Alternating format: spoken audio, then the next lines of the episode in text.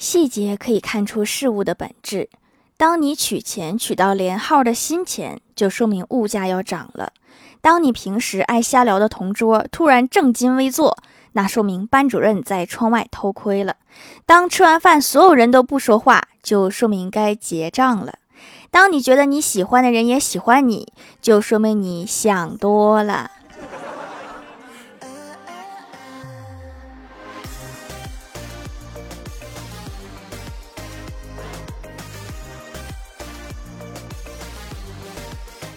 Hello，喜马拉雅的小伙伴们，这里是糗事播报周二特蒙版，我是你们萌逗萌逗的小薯条。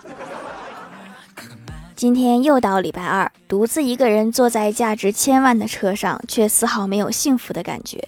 司机开着车一路飞奔，我无心欣赏沿途的风景，心事浩了，思绪万千。正沉思着，一抬头，公交又坐过站了。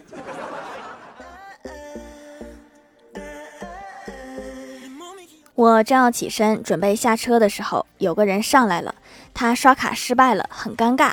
于是我秉持着人好心善的美德，拿了二十块钱帮他投了进去，好心的跟他说：“你转给我十八。”结果我收到了十八。司机用看智障的眼神看着我们。我哥去蛋糕店，老板说：“大哥，您在我店里都三千多积分啦。”然后我哥平静地说：“我女朋友比较爱吃你们家的蛋糕。”然后老板继续说：“真厉害，这证明您在我们家消费了三千多啦。”我哥得意地说：“那我在你家岂不是 V V V V V I P 啦？”话说这些积分能干啥呀？然后店员笑着说：“没用，没用，你搁这说啥呢？”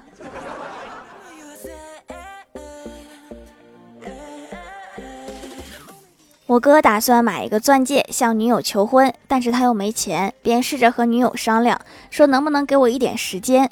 女友深情地说：“我愿意等你。”然后我哥也深情地说：“等我找一个不要钻戒的女友，咱们就分手。”别等了，现在就分吧。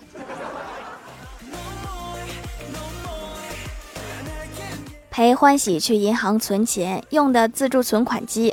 存完出来，欢喜说：“小时候觉得 ATM 机里的阿姨肯定特别辛苦，长大以后才知道，每天那么多存款、取款进进出出，还要负责点钞工作，这么大的劳动量，ATM 机里怎么可能有阿姨在工作？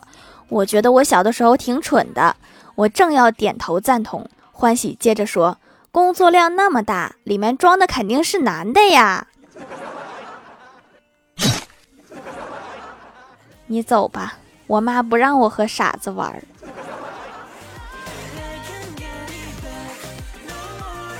李逍遥看到心仪的女神，于是走过去蒙住了她的眼睛，说：“你猜我是谁？”女生问：“是李逍遥吗？”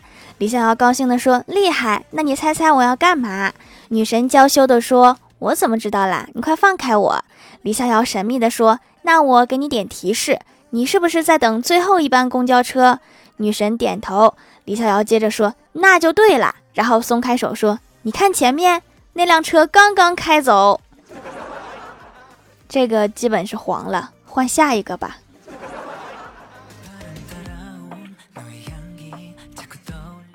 跟怪兽兽闲聊，我问他什么样的男人才算是好男人？怪兽环视一圈，认真的说：“程序员的男人一定是好人，因为他们每天都待在电脑前盯着 bug，问自己。”我又错哪儿了？上来先认错的男人不多了。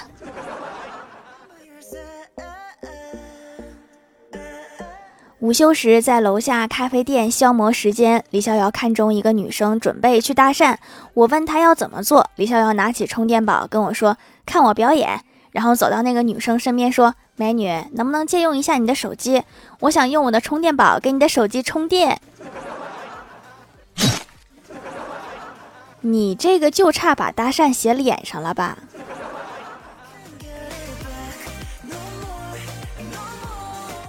公司有同事怀孕了，全公司就郭大嫂有生孩子的经验，于是就问郭大嫂说：“胎教有没有用啊？”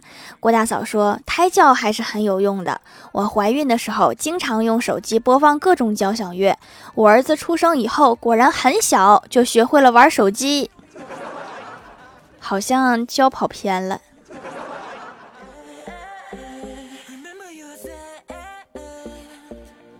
今天郭大侠夜班和老婆视频，郭大侠话有点多，老婆又不想表现出来不耐烦的样子，他就假装网卡了，一直没动。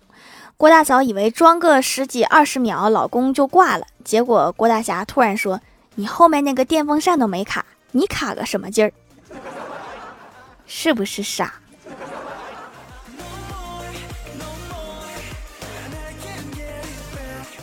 在学校上课，同桌问郭晓霞：“为什么小的时候晚上打着手电筒，家长不让往天上照呢？”郭晓霞说：“这个问题我问过我爸比，我爸比没出生，然后我就往天上照了，他一巴掌扇过来说：‘你照天上干嘛？照路呀！’就是呀，不照路卡沟里咋整？”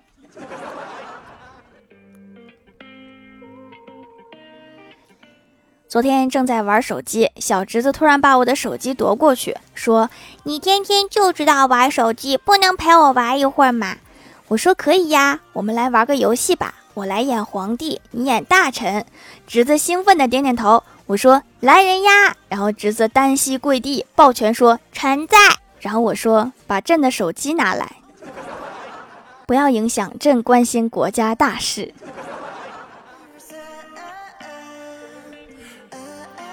记得高中的时候，语文老师第一堂课说：“我先做一个自我介绍，请大家翻开课本第一页，找到副主编，那个就是我的名字。”然后大家都惊呆了，说：“没想到我们这个破高中竟然还卧龙藏虎。”然后他神秘一笑说：“想不到吧？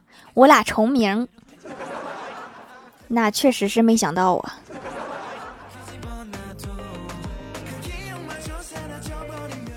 单身多年，昨天晚上下班在路边吃烧烤，吃完我就喊老板娘结账，老板娘忙叫服务员收，服务员问是哪几位，老板娘答老顾客，一年四季都一个人那个，你就说几号桌不就完了吗？晚上去超市买东西，付款的时候，前面一个大哥对收银员妹纸微笑的说。有没有人告诉你，你长得很漂亮呀？然后妹纸羞涩的笑着说：“还没有。”然后大哥接着说：“那要是有人这么说，你记得提醒他一下，出门右转，第一家就是我的眼镜店。”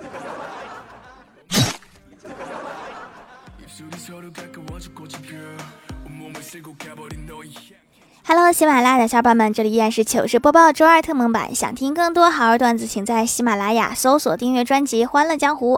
在淘宝搜店铺“蜀山小卖店”，数是薯条的数，可以支持一下我的小店。还可以在节目下方留言互动，还有机会上节目哦。下面来分享一下听友留言。首先第一位叫做幺三六九零六三，他说来条不是段子的段子：苹果在没有水洗之前不能吃。自来水没烧开之前不能喝，那用自来水冲洗苹果能吃吗？在线等，挺急的。能不能吃要试过了才知道啊！你把那个洗好的苹果给我呗。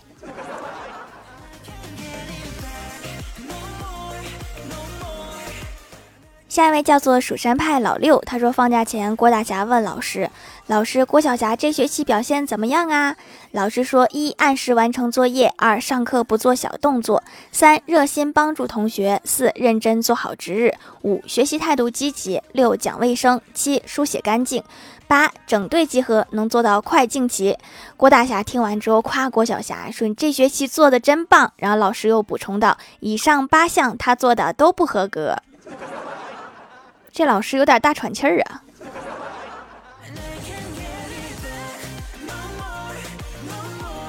下一位叫做吃瓜派，他说：“女孩子一般不要乱吵架，这样显得没有教养，需要一个巴掌呼过去，让他们知道什么叫文武双全。能动手尽量别吵吵。”下一位叫做辛巴基，她说以前闺蜜推荐过手工皂，当时没在意，又听到小主播提到，很想试试。洗起来和洁面乳完全不一样，保湿滋润不假滑，滋润很深层，摸起来软软的，太好用了。手工的东西质地和工业的确实不同，怪不得高奢品牌都是手工制作呀。高奢品牌都是手工制作的呀，我才知道。那我以后改名了，叫高奢手工皂。下一位叫做话有钱为没钱，他说注定我是不能靠脸吃饭，所以说呢，我只能努力工作，我去养一些靠脸吃饭的人。有个养，有个养叫什么养什么来着？你你说的是包养吗？那可费钱呐。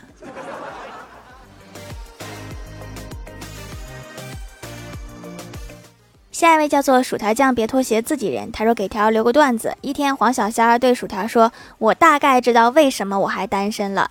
别人遇到长得好看的，或者声音好听，或者任何一个男生聊天都叫小哥哥，而我叫大兄弟。你这是要拜把子呀？’”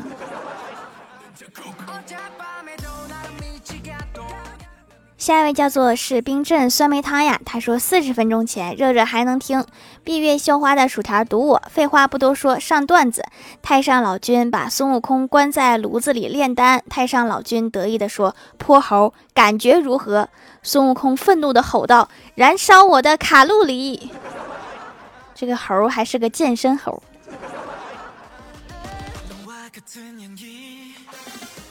下一位叫做 T B 幺五二八七幺三五四，他说手工皂去痘超好用，真的可以去，一脸痘痘都瘪啦。中药力量伟大，中药不一直挺伟大的吗？经常用双黄连、感冒灵啥的，不都挺好使？这只是正常发挥。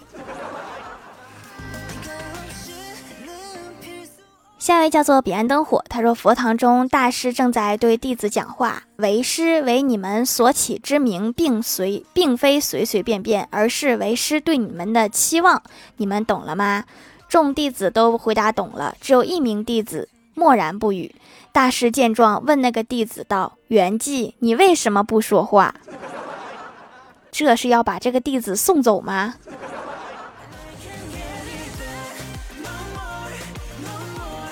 下一位叫做萝卜萝卜，他不花心。他说，每一次男明星出事儿，受伤的都是我们这些普通的老实男性。就在刚才，我走路走得好好的，结果路过几个女人身边，他们对我指指点点的说：“像这种长得帅的男人，没有一个好东西。”你好像在夸自己。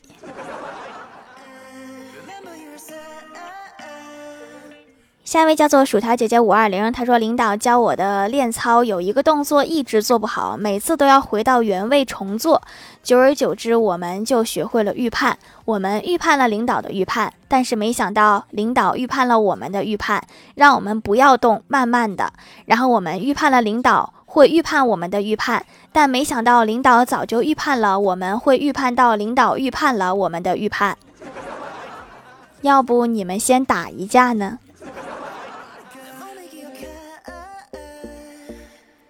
下面来公布一下上周八五五级沙发是大帅哥盖楼的有蝶恋池、吃瓜派、薯条酱、别拖鞋、自己人、梦游客人、洛霄、帅气的孙艺德、彼岸灯火、你宝宝诺、地灵喵、承载不是萌妹呀！感谢各位的支持。好了，本期节目就到这里了，喜欢的朋友可以点击屏幕中间的购物车支持一下我。以上就是本期节目全部内容，感谢各位的收听，我们下期节目再见，拜拜。